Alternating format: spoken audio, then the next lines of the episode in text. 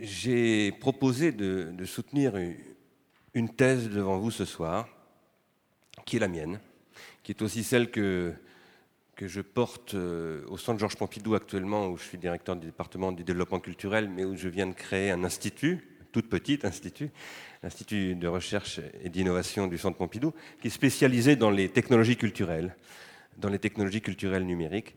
Euh, et qui repose sur euh, donc, une thèse que je porte avec mon équipe, qui est que ces technologies numériques, dans le domaine culturel, mais pas simplement dans ce domaine, sont véritablement des technologies de rupture qui induisent, euh, nous le croyons, à terme et à relativement court terme, un véritable changement de modèle industriel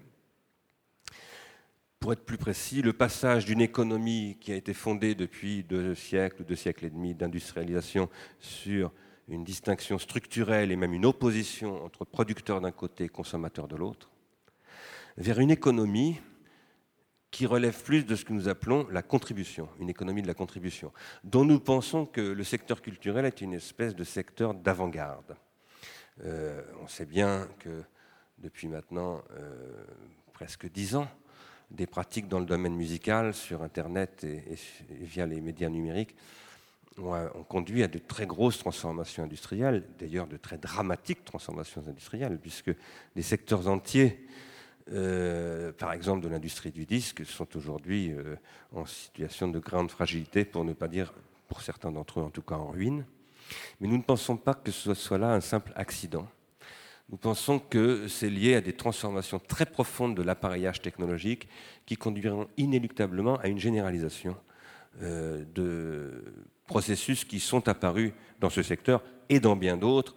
Je parlerai un peu tout à l'heure du logiciel libre, qui est évidemment tout à fait différent de ce que je viens d'évoquer des industries culturelles, mais qui néanmoins, à mon avis, euh, relève euh, dans sa spécificité de caractères tout à fait comparables. Alors, avant de développer cette thèse, ce sera euh, le troisième point que j'avancerai, euh, je voudrais vous présenter un logiciel. Un logiciel que j'ai développé, si on peut me l'afficher, voilà. Quand je dis j'ai, ce n'est pas moi, mais euh, mon équipe et moi-même avons développé au Centre Georges Pompidou. Je ne vous le présente pas pour vous montrer une prouesse technologique, ce n'est pas du tout une prouesse technologique. Ici à l'INRIA, aux 40 ans de l'INRIA, c'est quelque chose de tout à fait trivial que je vous présente.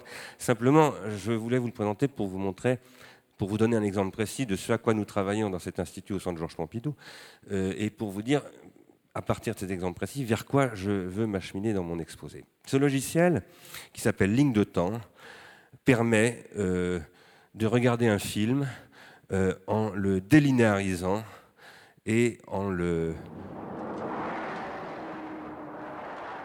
en le considérant non pas, je baisse un peu le son, non pas comme un objet temporel tel qu'on le regarde au cinéma, car qu'est-ce qu'on voit quand on, va au cinéma? On regarde ce que le philosophe Husserl appelait un objet temporel, c'est-à-dire un objet, vous me direz, si vous êtes physicien, tout objet existant est temporel, tout objet réel est temporel. Mais au sens de Husserl, le Zeitobjekt, c'est un objet qui a pour caractéristique qu'il n'apparaît qu'en disparaissant, c'est-à-dire qu'il a un début, il a une fin, et il se constitue par son écoulement, et donc son apparition, c'est sa disparition. Quand vous êtes au cinéma, quand vous regardez un film dans un, hall de cinéma, la condition pour que vous puissiez voir un plan, c'est que le plan précédent ait disparu et que le plan suivant ne soit pas encore apparu. Sinon, il y aura une confusion des temps qui vous ne permettrait pas, évidemment, de voir le film. C'est comme ça que se produit l'effet cinéma, l'émotion cinématographique. C'est ça la condition qui fait d'ailleurs que le spectateur fait la synthèse du film au sens où il en fabrique l'unité et quand il sort du film, lui pense que le film est bien et son voisin ne pense pas bien parce qu'ils ne l'ont pas synthétisé de la même manière. Le spectateur est très actif quand il regarde un film, c'est lui qui refait l'unité du film. Mais si ce spectateur a envie de savoir pourquoi il trouve le film bien ou pas bien, eh bien, euh, il fut un temps d'ailleurs où il achetait une revue qui s'appelait l'Avant-scène Cinéma, qui n'existe plus malheureusement. Il y avait aussi l'Avant-scène Théâtre. Et il avait accès au découpage du film, à toutes sortes d'éléments euh, techniques euh, qui lui permettaient de considérer le film non plus simplement comme un objet temporel qui s'écoule et qui disparaît, mais comme un ensemble synoptiquement appréhendable. Alors moi je me suis dit, quand je suis arrivé au Centre Pompidou, avec les technologies numériques, il est tout à fait possible, parce qu'on peut par exemple indexer un film dans le flux du film, on peut indexer chaque plan, on peut mettre sur les plans toutes sortes d'informations de ce qu'on appelle des métadonnées. Il est possible de faire un instrument qui va permettre à un public de savoir pourquoi il a été affecté par un film, à tel endroit de ce film, par exemple, par telle séquence, etc. Et cet instrument qui s'appelle donc Ligne de temps, qui est un logiciel que, que nous avons développé, qui est loin d'être achevé, qui pour le moment, je vous le dis tout de suite, est très sommaire. C'est un logiciel qui permet d'indexer euh, avec des critères comme par exemple euh, euh, les extérieurs ici où se passe le film, ou, bien encore les personnages, ça c'est le personnage principal. Ici on peut voir la scène centrale du film où, il, où, il, où on voit la, la, dramaturgie du film se, se, se, se révéler, si je puis dire ce logiciel, l'avantage qu'il a, c'est qu'il permet d'avoir une vue synoptique d'un film et à partir de cette vue synoptique, d'intégrer dans le film euh, des annotations que l'on peut faire. L'analyse du film, elle se fait ici euh, pour le plan par plan par un algorithme avec un automatisme qui est aujourd'hui quelque chose d'assez trivial.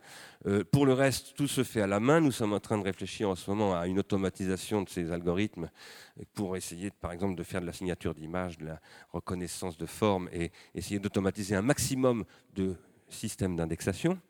Mais euh, ce que nous cherchons à faire ici, ce n'est pas tellement une performance technologique, nous ne sommes pas du tout des spécialistes de ces questions, c'est plutôt de créer une nouvelle offre publique culturelle. À savoir que le modèle sur lequel nous, travaillons, c'est de dire, imaginez une personne qui sort d'une salle de cinéma, elle a vu ce film, au moment où elle sort de cette salle de cinéma, elle reçoit un message sur son téléphone portable qui lui dit, vous aviez payé 11 euros pour voir cette séance de cinéma, il y a un euro qui vous a permis de recevoir maintenant une ligne de temps où vous allez euh, assister à quoi? Vous allez voir sur votre téléphone portable la possibilité de euh, euh, voir comment analyse un critique de, film, analyse ce film, ou comment plusieurs critiques de, de, ce film peuvent avoir des analyses différentes de ce film, et vous allez pouvoir comparer ces choses. Vous allez pouvoir les comparer en allant sur Internet. Vous allez pouvoir vous-même contribuer à cette analyse. Vous allez pouvoir euh, produire ce que nous appelons, nous, des regards signés sur le film, et vous allez entrer dans ce que nous appelons un cercle d'amateurs, une nouvelle cinéphilie. Alors je vous parle de cela parce que euh, notre conviction au Centre Pompidou, c'est que l'industrialisation de la culture, qui aujourd'hui s'est étendue à des lieux comme le Centre Pompidou, hein, l'industrialisation de la culture, c'est plus simplement TF1, Europe 1 et, les grands médias de masse. D'ailleurs, le Centre Pompidou est un média de masse d'une certaine manière. Nous accueillons 20 000 personnes par jour. C'est encore bien pire au, au, musée du Louvre. Quand je dis bien pire, pourquoi pire? C'est une très bonne chose. Oui, c'est une très bonne chose, mais ça pose des problèmes. Ça pose des problèmes parce que quand les gens passent 42 secondes en moyenne devant les œuvres au musée du Louvre, par exemple, là où euh, Daniel Arras, le grand historien de l'art, disait qu'il lui avait fallu 20 ans pour commencer à vraiment voir la Joconde, on se dit qu'il y a un problème qui se pose. Il y a un problème qui est le devenir consumériste du rapport à la culture. Et c'est dans ce secteur culturel, vous disais-je tout à l'heure, qu'on a vu apparaître euh, finalement des comportements culturels nouveaux qui sont des comportements qui commencent à refuser la consommation culturelle et qui veulent devenir plus actifs, qui veulent faire de l'échange de fichiers, par exemple, pas tellement pour pirater, à mon avis, mais tout simplement pour pouvoir créer des relations symboliques dans des communautés. Et je pense que ce qui est vrai là est aussi beaucoup plus vrai dans d'autres domaines, comme par exemple le logiciel libre à un point infiniment, évidemment, plus développé et plus complexe. Euh, et je pense que ce processus qui est en train de se développer est lié à la technologie numérique et, que cette technologie numérique va intensifier ce processus de plus en plus dans les années qui viennent. Alors pour arriver à soutenir cette thèse, il me faut d'abord vous, vous, faire quelques propositions théoriques euh, préalables. D'abord, je voudrais dire que ce que je viens de vous montrer, euh, ligne de temps, qui est en fait un logiciel qui permet de spatialiser du temps, c'est-à-dire de transformer un objet temporel en un objet spatial. Je vous disais tout à l'heure, le film est un objet temporel qui s'écoule. Quand vous le mettez sous ligne de temps, ça devient un objet spatial. C'est comme une partition de musique. D'ailleurs, les compositeurs de musique, quand ils travaillent sur partition, ils disent qu'ils travaillent hors temps. Et en effet, euh, la considération hors temps d'une partition de musique, c'est ce qui permet, par exemple, de faire des calculs, de faire des, combinatoires.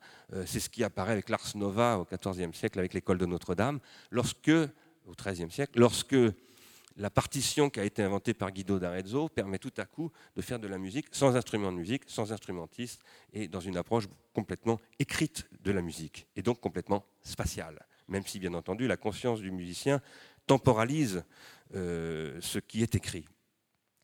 Ce processus de spatialisation du temps musical appartient à un processus beaucoup plus vaste, selon moi, tout comme le logiciel ligne de temps que nous présentons, qui est un processus qu'un théoricien, un philosophe, lui aussi historien du langage, qui s'appelle Sylvain Roux, ancien directeur de l'école normale supérieure de Lyon, a appelé le processus de grammatisation. Qu'est-ce que c'est que la grammatisation? C'est ce qui consiste à discrétiser, à grammatiser, si vous voulez, à découper en lettres à l'origine, euh, un flux temporel, et à faire que ce flux temporel qui apparaît tout d'abord comme quelque chose de continu et totalement fluide, euh, eh bien, soit par sa discrétisation, puisse être considéré analytiquement et que l'on puisse faire dessus des opérations de comparaison, voire de calcul, et finalement euh, d'analyse approfondie. Ce processus de grammatisation, pour moi, est une histoire fondamentale qui est à l'origine de la civilisation même. Ce processus de grammatisation, il commence au néolithique, disons quelques, siècles, ou disons deux millénaires après le début du néolithique. C'est euh, le processus qui aboutit à la création des systèmes de numération écrite. D'abord des systèmes de numération extrêmement euh, sommaires par rapport à ce que nous connaissons aujourd'hui, évidemment, mais qui permettent de discrétiser, par exemple, le mouvement des étoiles avec les Égyptiens, les crues du Nil ou de l'Euphrate, du Tigre, et puis les flux de marchandises, les stocks euh, de lentilles ou de riz, et puis les populations d'esclaves que l'on peut ainsi contrôler. Tout ça, c'est ce qui apparaît avec les techniques de numération qui vont aboutir assez rapidement à des techniques d'écriture, d'écriture qui vont devenir alphabétiques et qui vont conduire à la discrétisation de la parole. Le temps de la parole, par exemple, je suis en train de vous parler en ce moment, c'est exactement comme ce que je vous disais tout à l'heure du cinéma. C'est un objet temporel qui s'écoule. Pour que vous puissiez entendre ce que je viens de dire, là, maintenant, il faut que vous alliez passer ce que j'ai dit précédemment et que ce que je vais dire tout à l'heure ne soit pas encore dit. Pardonnez-moi, c'est la palissade, mais c'est très important de bien noter que ces activités symboliques qui caractérisent l'activité de notre cerveau également sont des activités temporelles et que le contrôle de ces activités se fait toujours par la spatialisation de ces activités temporelles. À partir du disons, 8e euh, ou 7e siècle avant Jésus-Christ, une société qui s'appelle la Grèce, et c'est également vrai en Judée, se constitue et qui repose sur le fait que la discrétisation de la continuité de la parole par un système alphabétique constitué d'une trentaine de signes diacritiques va permettre la formalisation de cette parole, formalisation grammaticale, formalisation orthographique, qui va conduire d'ailleurs à une transformation des idiomes, y compris par l'adoption de l'alphabet attique en 403 avant Jésus-Christ, qui va conduire à une, normalisation des façons de parler, à une unification linguistique de la Grèce, mais aussi à une diffusion progressive de savoirs d'un nouveau type que sont le droit, l'arithmétique, la géométrie, l'histoire, la géographie, qui se constituent à partir de là, et puis finalement ce qui va conduire à la logique et même à la métaphysique. Ça, c'est véritablement la grammatisation au sens strict de Sylvain Roux, c'est-à-dire c'est le fait de transformer en gramma, en lettres, euh, l'élément langagier qui était la parole. Et c'est évidemment ce qui permet la reproductibilité de la parole, c'est-à-dire son enregistrement, la conservation par exemple des éléments d'Euclide qui permet à Riemann de les critiquer et de créer une nouvelle forme de géométrie, etc. etc. Cette reproductibilité de la temporalité par sa spatialisation ouvre tout simplement l'ère de la pensée rationnelle et aussi de la virtualisation. Car un dialogue de Platon dans une bibliothèque fermée, c'est un espace virtuel. Un espace virtuel que vous allez pouvoir actualiser sans qu'il devienne à proprement parler, le réel de Platon, puisque Platon est mort et enterré depuis fort longtemps, mais vous allez pouvoir le réactualiser et l'inscrire dans le réel. Et j'ai lu dans le très beau projet stratégique de l'INRIA qu'on m'a envoyé avant euh, euh, ces 40 ans, que une des questions que l'INRIA veut explorer, c'est le rapprochement à travers les objets Internet du virtuel et du réel. Eh bien, ces questions de rapport entre le réel et le virtuel sont des questions très anciennes. La grammatisation, dans un troisième temps, le grand moment, grand troisième moment de la grammatisation va se produire avec l'imprimerie.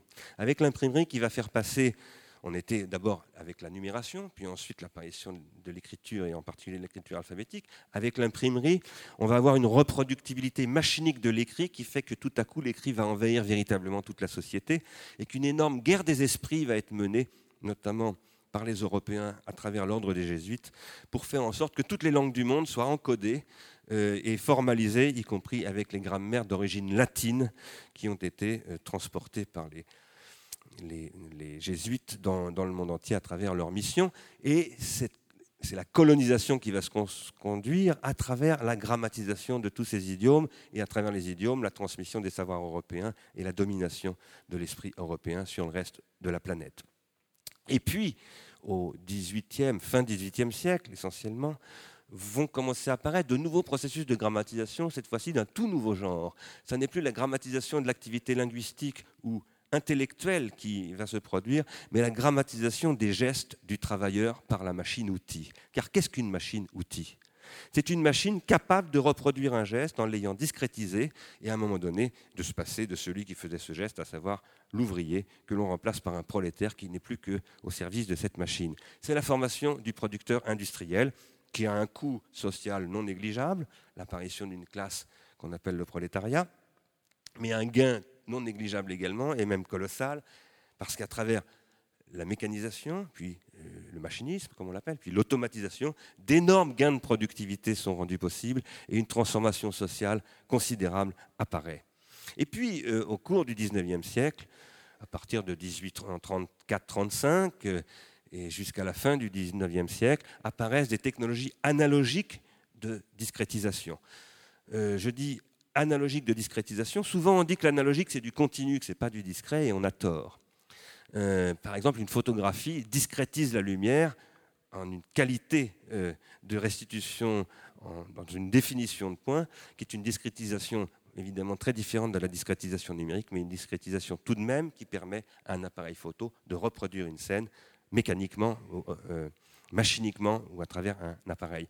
Cet appareil, ces appareils analogiques qui vont reproduire l'image, et la lumière et le, son, et donc qui vont permettre de produire ce qu'on appelle aujourd'hui les industries culturelles, la phonographie, la radio, la télévision, le cinéma, etc.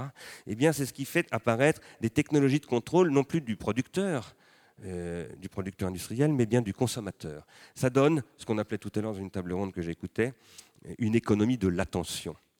Tout le monde a entendu parler du fait que M. Patrick Lelay avait choqué euh, la société en disant euh, le business de TF1, c'est de vendre du temps de cerveau disponible. Il ne faisait que dire en fait que euh, l'activité des industries culturelles, c'est de capter de l'attention et de la revendre sur un marché de l'esprit des consommateurs. Les industries culturelles, vecteurs du marketing qui servent à fabriquer de vastes marchés pour écouler les, les risques de surproduction de la société industrielle, qui est une société d'innovation permanente, ont pour but finalement de canaliser l'attention des consommateurs pour leur faire adopter des modèles comportementaux conformes aux investissements industriels. Aujourd'hui, je crois que ce modèle est en crise. Je crois qu'il est en crise pour de nombreuses raisons que je n'aurai pas le temps de développer. La première de ces crises tient au fait que, nous le savons, tous les gens qui travaillent dans les DRH ou avec des DRH savent qu'il y a un problème de perte de motivation du côté euh, des producteurs. Quand je dis les producteurs, je parle aussi bien des producteurs euh, ouvriers que, de, la motivation des techniciens, des ingénieurs et même de l'encadrement supérieur. C'est un gros problème qui se produit depuis quelques années, qui a été théorisé par exemple comme, par quelqu'un euh, comme Luc Boltanski dans un livre qui s'appelle Le nouvel esprit du capitalisme. Mais la perte de motivation, elle se produit également du côté des consommateurs. Les consommateurs sont de moins en moins heureux de consommer. Parce que la grammatisation dont je viens de vous parler, et je vais continuer à développer à travers le numérique, cette grammatisation, elle conduit lentement au développement d'industries de services qui font que, peu à peu, les êtres humains qui sont dans les sociétés industrielles, que j'appelle même moi hyper industrielles, parce qu'aujourd'hui on industrialise absolument tout, la reproduction de la vie, la nourriture des enfants, les vacances, etc. On n'est pas du tout dans une société post-industrielle, bien au contraire. Dans cette société, le consommateur, progressivement, se sent de plus en plus privé finalement de rôle. Et il en souffre. Parce que euh, consommer, ça n'a pas d'intérêt en soi. Ce qui est intéressant, c'est de contribuer à produire ce qu'éventuellement on peut consommer, c'est de contribuer à produire le monde dans lequel on vit, se sentir participer à, ce monde. Et je crois que c'est sur le fond d'une sorte de malaise qui est lié au fait que par ailleurs, outre qu'il y a une démotivation des producteurs et une démotivation des consommateurs, lesquels consommateurs d'ailleurs consomment d'autant plus qu'ils sont démotivés et qu'ils sont mal à l'aise de consommer, parce qu'ils sont dans un comportement qui devient de plus en plus addictif par rapport à la consommation. Mais ils souffrent de certaines pathologies, par exemple des pathologies de l'attention. Vous savez qu'aux États-Unis, la très grande pathologie de la jeunesse en particulier, c'est ce qu'on appelle the Attention Deficit Disorder, et c'est une pathologie très préoccupante, qui est suivie de très près par la pédopsychiatrie américaine. Tout, ceci se combine avec le fait que par ailleurs le modèle industriel actuel, nous savons qu'il est producteur maintenant de plus en plus de toxicité. CO2, CFC, euh, pollution euh, par le bruit, difficultés systémiques, disons, posées parce qu'un un économiste avait appelé il y a une trentaine d'années un passage aux limites du système de production industrielle. Pourquoi? Eh Bien Parce que entre le problème de non-renouvellement des énergies disponibles et leur épuisement, euh, la clôture de la planète sur elle-même, l'augmentation de la courbe démographique et tant d'autres problèmes de ce type-là, dont le président de la République française actuelle a dit le soir de son élection qu'il en prenait la mesure, qu'il prendrait en conséquence, en particulier qu'il créerait un ministère d'État en charge de ces problèmes. Et aujourd'hui, le monde entier a pris conscience de cette difficulté. Et on a une combinaison de facteurs, des motivations de producteurs, des motivations de consommateurs et passage aux limites du système, qui font que le sentiment est que le système existant est devenu peut-être, est peut-être arrivé à son terme. Je dois vous dire que c'est ma conviction.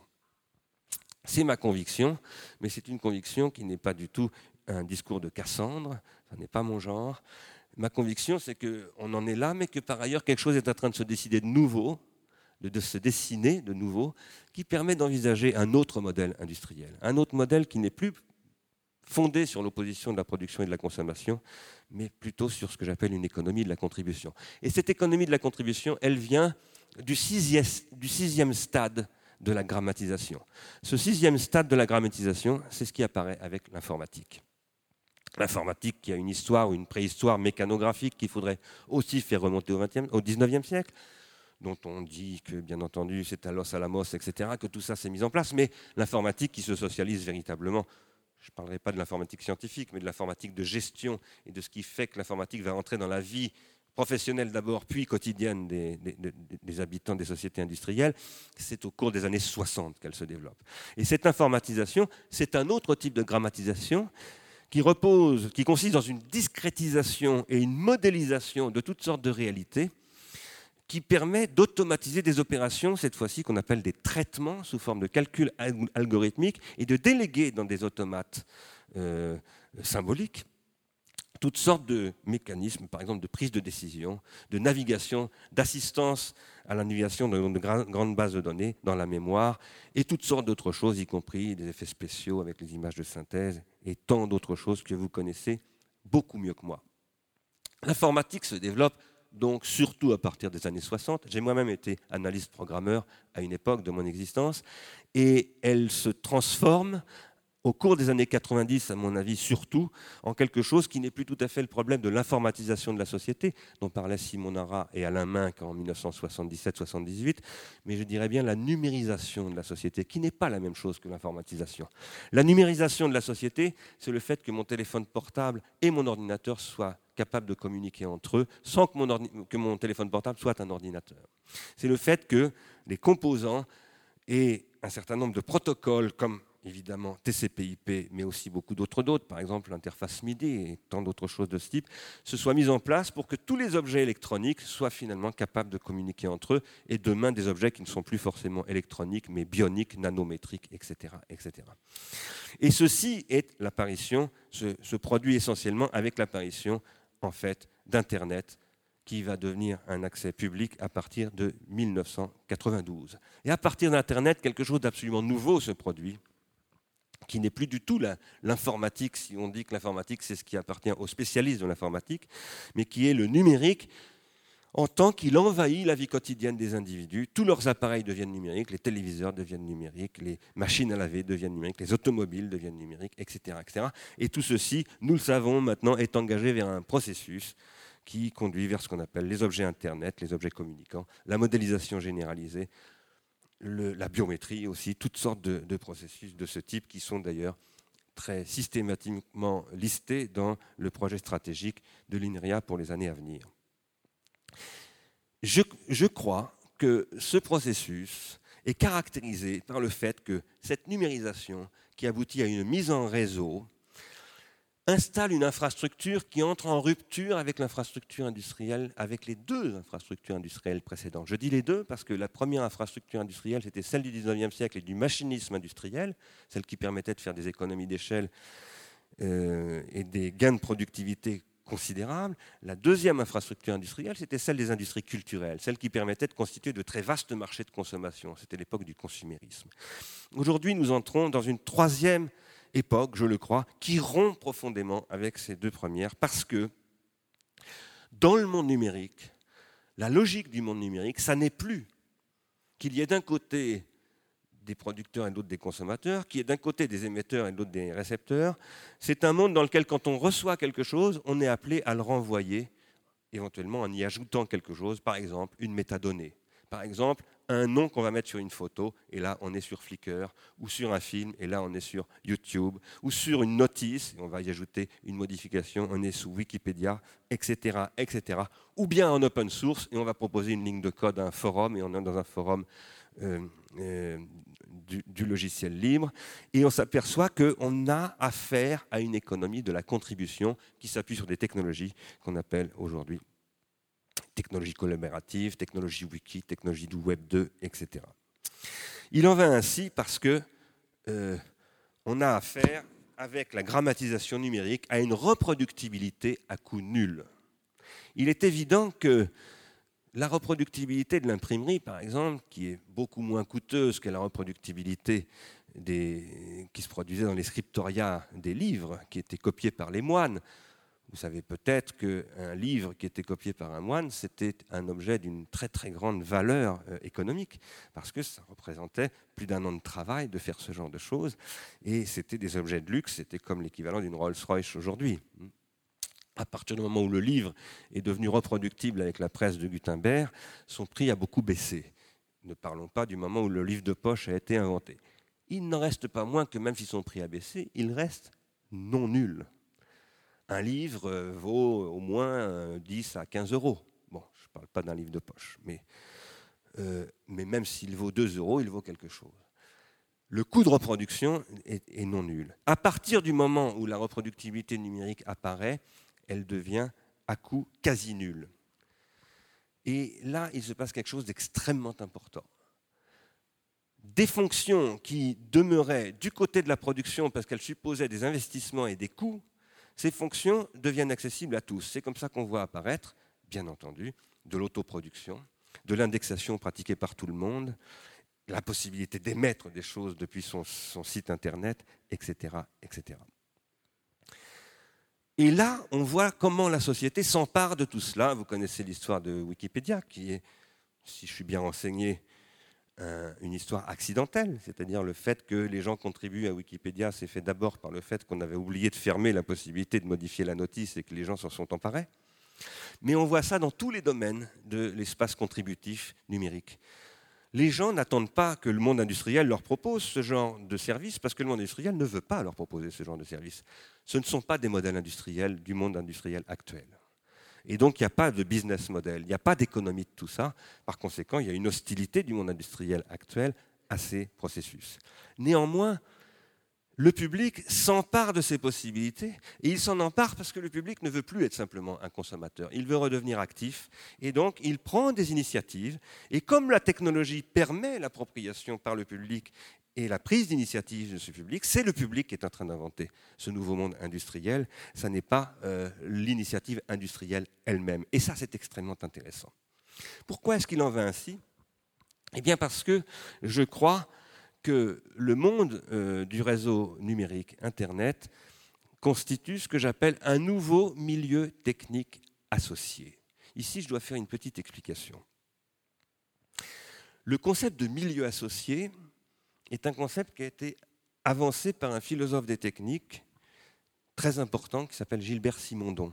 Gilbert Simondon était un grand spécialiste des techniques. Au départ, il avait fait de la physique et de la cristallographie, puis ensuite il s'est beaucoup intéressé à la thermodynamique et aux moteurs à combustion interne, et finalement il a développé toute une théorie de la morphogenèse des objets techniques. Et dans cette théorie, il s'est intéressé en particulier à un objet qui a été produit par un ingénieur qui s'appelle Guimbal, qui est la turbine que l'on trouve dans les usines marémotrices en France. C'est une turbine qui a pour caractéristique d'être toute petite euh, et d'être extraordinairement économique dans ses fonctions, un petit peu comme le, le moteur de la deux chevaux, à savoir qu'elle a réalisé une intégration fonctionnelle de toutes ses principales fonctions tellement grande qu'elle qu'elle repose sur l'utilisation du milieu naturel comme principal principe de fonctionnement de la turbine. La turbine est mise en mouvement par l'eau de la mer, la marée. Euh, c'est pour ça qu'on appelle ça une turbine d'usine marée motrice. Mais non seulement elle est mise en mouvement par l'eau de la mer, mais elle est refroidie par l'eau de la mer. Et la pression de l'eau de la mer permet d'étanchéiser les paliers de la turbine. Bref, l'élément naturel devient une fonction technique de la turbine, et une fonction technique plurifonctionnelle. Il y a une euh, petite vingtaine d'années, pas tout à fait une vingtaine d'années, 17 ans, je travaillais avec quelqu'un que, certains d'entre vous connaissent certainement, qui s'appelle Philippe Aigrin, qui a été pendant longtemps responsable du logiciel libre à la Commission européenne. Et je travaillais sur un projet avec la Bibliothèque nationale de France pour développer une machine de lecture assistée par ordinateur. Et euh, c'était en 1989 précisément. Et nous avions eu l'idée que euh, quand les machines entreraient vraiment en réseau, ce qui n'était pas encore le cas à l'époque, il allait se développer un nouveau milieu technique associé, mais qui n'associerait plus l'eau de la mer, c'est-à-dire la géographie physique, mais les populations des pays, c'est-à-dire la géographie humaine. Et je crois que nous n'avions pas tort. Je m'enorgueillis d'avoir pressenti avec Aigrin et un certain nombre d'autres, parce que finalement nous n'étions pas les seuls, que là allait se passer quelque chose d'absolument nouveau, l'apparition d'un nouveau milieu technique associé. Pourquoi est-ce que c'est important? Si ce que je vous dis est vrai, s'il est vrai que le milieu numérique est intrinsèquement un milieu technique associé qui associe l'être humain, alors vous me direz, on peut l'associer de plusieurs manières. On peut par exemple l'associer sans qu'il le sache, en faisant que chaque fois qu'il produit de de l'information sur le réseau Internet, on capte cette information, on la stocke, c'est ce qu'a fait Facebook finalement, et on la revend. Ou bien encore, ça peut être une information qu'il produit pour que des systèmes biométriques puissent le suivre, l'observer, bien sûr. Mais il y a aussi toute une économie, il y a toute une économie de la, production volontaire d'informations par euh, euh, le public, par les personnes, qui iront avec un modèle industriel qui était ce que j'appelle un milieu technologique dissocié. Lorsque Adam Smith, en 1776, observe le développement des premières machines-outils, c'est un petit peu d'ailleurs exagéré de parler de machine-outil.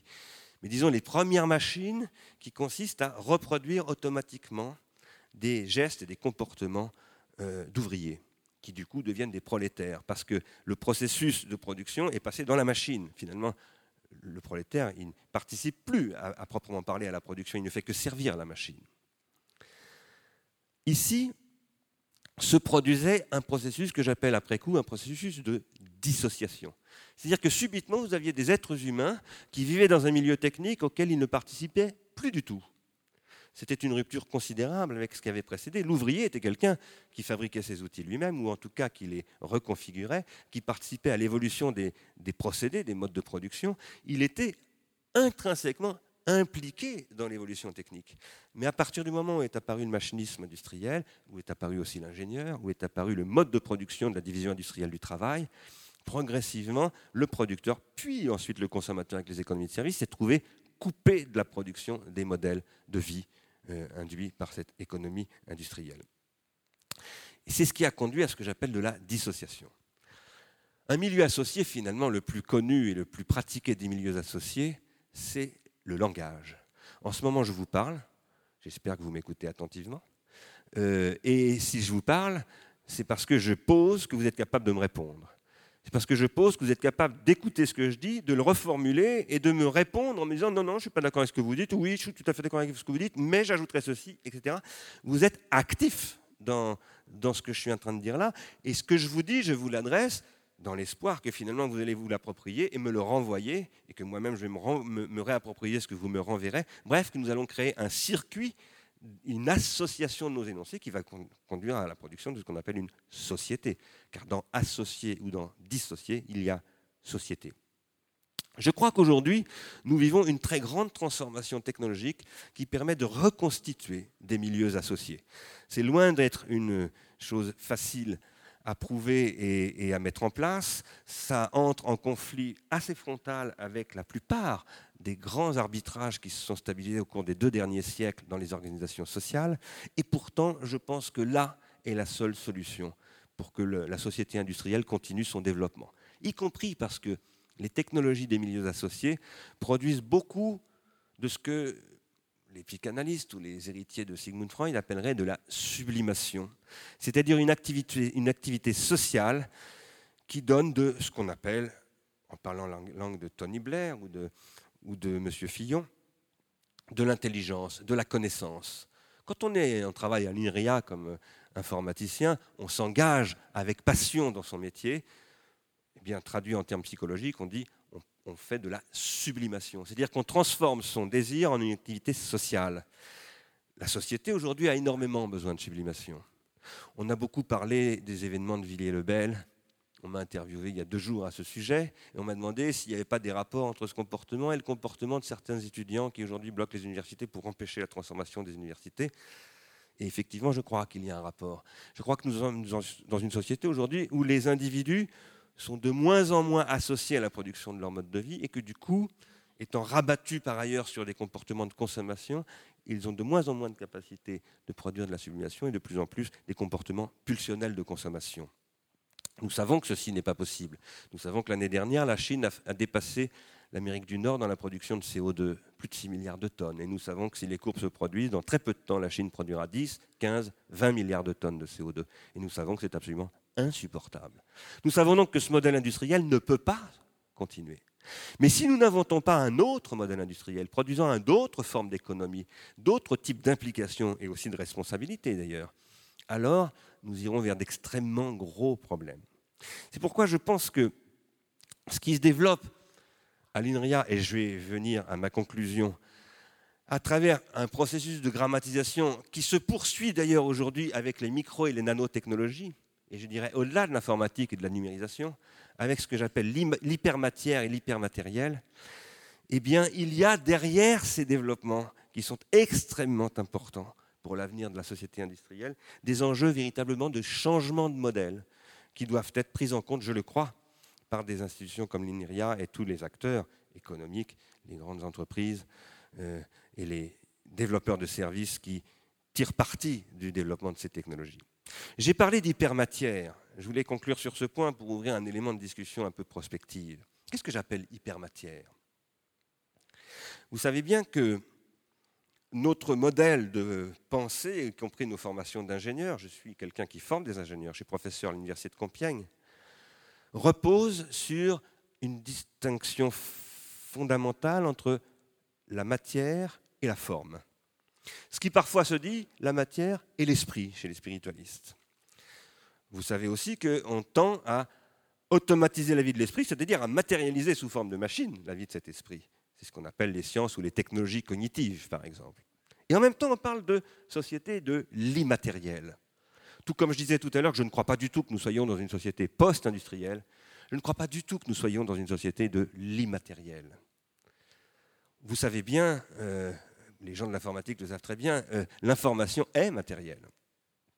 Elle est toujours constituée par des états de matière, des états de matière qui peuvent être extrêmement évanescents, qui peuvent être de l'ordre de la nanoseconde. Ça dépend des fréquences des appareils que l'on utilise. Mais ce sont des états de matière. Il n'y a jamais d'immatériel, ça n'existe pas l'immatériel. En revanche, nous savons qu'avec le développement des micros et surtout des nanotechnologies, à partir du moment où on commence à utiliser des appareils comme les microscopes à effet tunnel, on s'aperçoit qu'en effet, on peut manipuler quelque chose qui n'est ni de la forme, ni de la matière, ou plutôt qui est toujours déjà et de la forme et de la matière. On est dans la mécanique quantique et finalement, les, aspects forme et matière sont plus très pertinents. Ce qui compte, c'est plutôt le rapport énergie-information. Mais là, on a affaire à ce que j'appelle de l'hypermatière, c'est-à-dire une matière qui est toujours déjà une forme, ou bien une forme qui est toujours déjà une matière ou un état de matière. Je pense que nous allons vers une société de l'hypermatériel, non pas du tout de l'immatériel. Car l'information, pour pouvoir la traiter, il faut la matérialiser de toutes sortes de manières. Et cette matérialisation, qui peut être une miniaturisation de la matière, va se généraliser de plus en plus. Nous allons donc vers deux grandes ruptures. D'une part, le dépassement, je le crois, de l'opposition production-consommation, à la mise en place de tout nouveaux modèles qui sont des modèles de contribution, appelant des technologies collaboratives, des technologies d'indexation, des technologies de l'intelligence collective de plus en plus développées, mais qui ne sont pas du tout des technologies immatérielles, qui sont des technologies hyper matérielles, avec beaucoup de matériel, mais aussi la possibilité de faire, à, à partir de ce matériel, de produire de la reproductibilité à coût quasi nul. Pour finir sur une mise en perspective, j'ajouterais qu'on dit beaucoup un mathématicien du CA me dit que c'est faux. Mais on dit beaucoup que l'IPv6 devrait permettre une indexation atomique massive avec une capacité d'indexation de 2 puissance 128 euh, unités. Euh, quand on commence à se dire qu'aujourd'hui il est possible d'indexer la matière au niveau atomique, alors on s'aperçoit que véritablement le problème de l'indexation de la navigation, de la grammatisation est descendu jusque, parce que c'est de la grammatisation dont je parlais tout à l'heure qu'il s'agit encore ici, est descendu jusque dans les constituants les plus élémentaires, aussi bien de la matière inerte que de la matière vivante, et qu'il y a là des possibilités extraordinaires, des risques aussi importants. Des risques aussi importants qui, comme le dit Étienne Klein, le physicien qui dirige le LARCIM au CEA, nécessitent d'associer profondément la société et les individus, et pas simplement de les mettre à l'extérieur devant le fait accompli qui nécessite de développer des nouvelles formes d'amatorat. Et j'en avais discuté, j'ai eu cette euh, chance de discuter avec Malik Galab il y a deux mois. Alors, il m'expliquait qu'avec le réseau, on pouvait développer des communautés d'amateurs pour faire des études d'épidémiologique ou d'astrophysique, etc. Je pense qu'aujourd'hui, nous allons véritablement vers une société des réseaux qui crée des nouveaux rapports sociaux rompant avec les modèles industriels classiques qui opposaient production, consommation, forme, matière. Et je pense donc qu'il y a un fabuleux avenir pour l'INEA dans ces perspectives. Je vous remercie beaucoup de votre attention.